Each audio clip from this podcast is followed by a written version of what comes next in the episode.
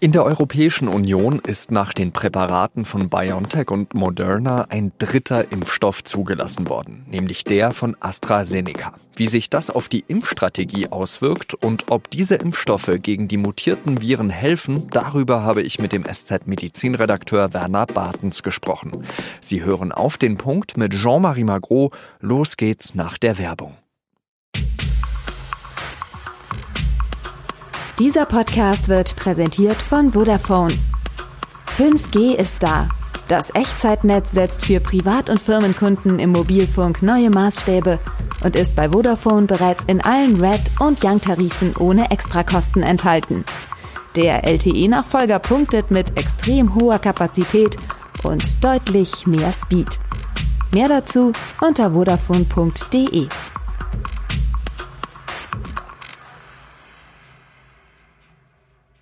Als Jens Spahn an diesem Freitagmorgen der Bundespressekonferenz die Pandemielage erklärt, wirkt er ein wenig entspannter als in den Wochen zuvor. Wir verzeichnen gerade einen positiven Trend. Die Zahl der Menschen, die sich in Deutschland mit dem Coronavirus anstecken, sinkt. 2,2 Millionen Impfdosen gegen das Coronavirus seien schon verabreicht worden, sagt Spahn. 400.000 Menschen haben bereits beide Dosen erhalten. Trotzdem reißen die Berichte über Fehler und Versagen beim Impfstart nicht ab. Und auch Spahn sieht ein, dass nicht alles reibungslos gelaufen sei. Der Start der Impfkampagne war schwierig. Es gibt weniger Impfstoff, als wir aus den europäischen Bestellungen erwartet hatten. Ein Grund dafür ist der Streit der EU-Kommission mit dem britisch-schwedischen Pharmakonzern AstraZeneca. Denn der kann zumindest im Frühjahr nicht so viele Impfdosen liefern, wie ursprünglich vereinbart. Die EU beschwert sich, dass Großbritannien weiterhin voll beliefert wird. AstraZeneca entgegnet, man halte sich an den Vertrag. Kurz vor der Veröffentlichung unserer Sendung hat die Europäische Arzneimittelagentur EMA empfohlen, den Impfstoff von AstraZeneca zuzulassen. Über den AstraZeneca-Impfstoff und wie dieser wirkt, habe ich mit dem SZ-Medizinredakteur Werner Bartens gesprochen. Allerdings, das bitte ich zu berücksichtigen, vor der Entscheidung der Europäischen Arzneimittelagentur. Werner, vielleicht zuerst einmal, wie wichtig ist denn dieser Impfstoff von AstraZeneca und wie funktioniert er auch im Vergleich zu den anderen Impfstoffen, die bereits auf dem Markt sind? Naja, wichtig ist in Zeiten, in denen wir eigentlich Lieferengpässe haben, undurchsichtige, intransparente Vertragsbedingungen und eigentlich die Impfstrategie in Deutschland freundlich ausgedrückt sehr schleppend anläuft im Vergleich zu anderen Ländern und natürlich auch im Raum steht, ob nicht viel zu wenig mit auch viel zu wenig Geld bestellt wurde. Da kann man sich natürlich über jeden Impfstoff äh, freuen oder den eigentlich nur willkommen heißen. Und die beiden zugelassenen, BioNTech und BioNTech Pfizer und von Moderna, die werden ja mittels mRNA wird der Wirkstoff äh, gespritzt. Also das ist ein mRNA-Impfstoff, wo eben äh, bestimmte genetische Merkmale des Spike-Proteins in die Zelle gebracht werden und ähm, die dann die, die Muskelzellen das dann exprimieren, also an der Oberfläche ausbilden und dagegen sich dann Antikörper bilden im Körper. Und die sollen eben dann dafür sorgen oder haben das auch in klinischen Studien gezeigt, dass sie das können. Und in der ersten Anwendung jetzt an inzwischen vielen Millionen Menschen dass dann eben bei einer Infektion mit SARS-CoV-2 äh, die Antikörper da sind und das Virus entscheidend abtöten, abschwächen können, so dass man gar nicht erkrankt oder allenfalls mit milden Symptomen. Und der von AstraZeneca, das ist eben ein Impfstoff, der mit ähm, einem Hilfe eines Adenovirus, also eines Erkältungsvirus, eines Schnupfenkeims, in den Körper gebracht wird, also als Genfähre, als Transportmittel und wo dann eben sich daraufhin Antikörper bilden sollen. Und das ist sozusagen eine andere Form der Verpackung des Transportmittels. Das hat ja auch zur Folge, dass dieser Impfstoff nicht bei solchen ganz kühlen Temperaturen gelagert werden muss, wie das zum Beispiel bei BioNTech oder Moderna der Fall wäre. Genau, da gibt es Unterschiede. Das wäre sicher hilfreich, wobei man das auch inzwischen, also wer im Labor tätig ist oder eben auch in der Pharmaindustrie oder Pharmazeutik, der ist natürlich mit diesen Kühltemperaturen das gewöhnt und auch diese mRNA-Impfstoffe, die halten sich ja wenige Tage auch bei einer nur leichten Kühlung. Also man muss nicht immer diese ominösen 70 Grad haben. Das ist für die langfristige Lagerung wichtig, aber für wenige Tage sind eben auch zwei bis sechs Grad, zwei bis acht Grad möglich, also Kühlschranktemperaturen. Was ist denn bisher über die Wirksamkeit dieses Impfstoffs bekannt? Es wurde ja so kolportiert in den letzten Tagen damit, dass der bei älteren Leuten vielleicht gar nicht so sehr wirksam ist wie bei jüngeren Leuten. Ja, das war anfangs, denke ich, eine Fehlinformation, eine Falschinterpretation der Daten, die darauf beruhte, dass einfach der Anteil der älteren Bevölkerung, also der Menschen über 65 oder gar über 70 und 80, in diesen Studien relativ gering war. Also die haben da, da kursierte die Zahl von nur 8% Wirksamkeit. Tatsächlich war es aber nicht 8% Wirksamkeit, sondern es war nur 8% der Studienteilnehmer, die in dieser höheren, hochbetagten Altersgruppe waren.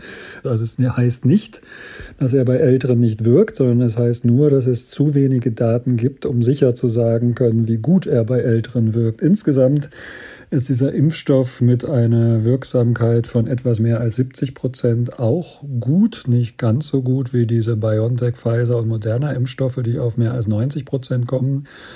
Aber wie gesagt, das aufgrund dieser Unsicherheit der Daten, nicht aufgrund fehlender Wirksamkeit, hat man jetzt gesagt, nee, dann doch nicht bei den Älteren über 65, was natürlich dann auch ein Rückschlag ist, weil das ja nun die Bevölkerungsgruppe ist, die in vielen Ländern als erste geimpft wird oder werden soll.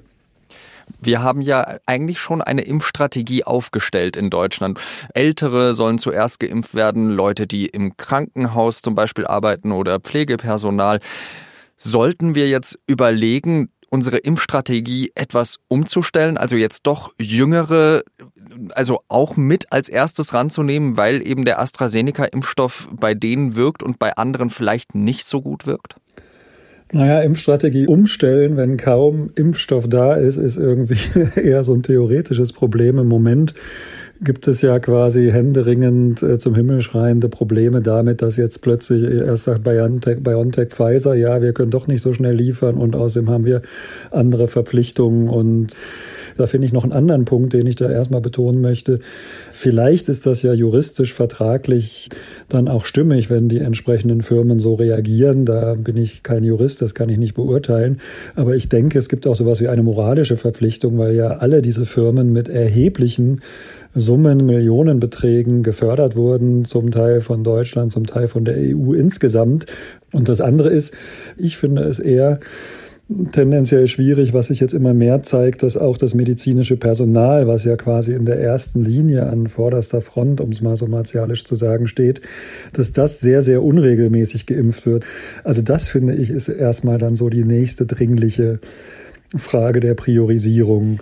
Nun haben wir ja schon seit einigen Wochen Meldungen darüber, dass es verschiedene Corona-Mutanten gibt auf der Welt. Äh, ganz bekannt sind die Varianten in Großbritannien und in Südafrika. Es gibt aber auch welche in Brasilien und in Kalifornien.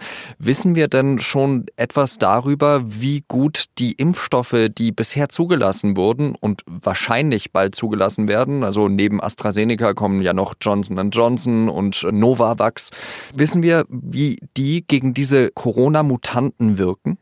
Drei Sätze noch vorweg. Zunächst muss man sagen, dass Mutationen ja völlig normal sind. Also man kennt inzwischen, glaube ich, drei oder viertausend Mutationen schon von dem äh, SARS-CoV-2. Bisher gibt es keine Hinweise, dass die Impfstoffe nicht wirken. Und wenn da von einer vielleicht minimal geringeren Wirksamkeit die Rede ist, das liest und hört man ja gelegentlich, dann muss man auch immer betonen, das beruht alles nur auf, das heißt nur, es beruht nur auf Laborversuchen.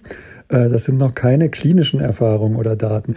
Insgesamt zeigt sich aber, deutet sich aber an, dass die alle trotzdem wirksam sind. Man kann aber natürlich nie ausschließen, dass, dass es zu solchen Mutationen kommt, die so umfassend sind, dass irgendwann auch mal ein Impfstoff die Wirksamkeit verliert. Da war nicht sehr davor aus diesen Laborbefunden, wo dann vielleicht kleine Abstriche in der Wirksamkeit des Impfstoffs beobachtet werden, auf die klinische Praxis, sprich darauf zu schließen, was das wirklich heißt, wenn man geimpft ist. Also das muss nicht nicht gleichbedeutend sein. Dazu ist der Mensch und ist die Wirkungsweise im Körper dann komplexer als in der Petrischale.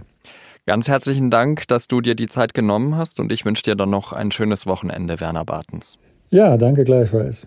Übrigens hat die EU-Kommission den mit AstraZeneca geschlossenen Vertrag ins Netz gestellt. Aber wichtige Passagen des Dokuments vom August 2020 sind geschwärzt, wegen Geschäftsgeheimnissen. Darunter zum Beispiel auch die für das erste Quartal vorgesehenen Liefermengen, um die seit Tagen gestritten wird. Allerdings sind mehrere geschwärzte Passagen mit sehr einfachen Mitteln doch einsehbar. Zum Schutz vor gefährlichen Mutanten des Coronavirus will die Bundesregierung Einreisen aus Großbritannien, Irland, Portugal, Südafrika und Brasilien verbieten. Sollten sich in weiteren Ländern Varianten verbreiten, könnten diese auf der Liste dazukommen. Der Stopp soll nicht für einzelne Reisende gelten, sondern für Fluggesellschaften und andere Transportunternehmen wie Bus und Bahn. Eine entsprechende Verordnung ist zwischen den Ministerien abgestimmt worden. Die EU-Staaten haben sich außerdem auf strengere Test- und Quarantäneregeln bei Reisen innerhalb der EU geeinigt. Die Leipziger Buchmesse fällt auch dieses Jahr wieder aus. Die Veranstalter wollten die Frühjahrsschau der Buchbranche unbedingt retten. Sie haben den Termin sogar vom März auf Ende Mai verschoben. Aber die Pandemie lässt derzeit keine großen Publikumsveranstaltungen zu und wahrscheinlich auch nicht Ende Mai. Stattdessen bereite man eine digitale Variante vor.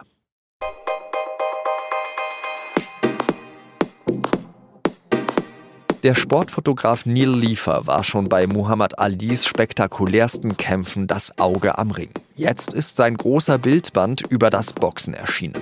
Mein Kollege David Pfeiffer hat mit der Fotografenlegende über seine Abenteuer in Manila und Kinshasa gesprochen. Dazu über den Wandel des Sports zum Werberummel und warum Boxer für ihn die höflichsten Menschen sind. Das Interview lesen Sie im Sportteil der SZ am Wochenende. Redaktionsschluss für Auf den Punkt war 16 Uhr. Danke, dass Sie zugehört haben und Ihnen ein schönes Wochenende. Salü.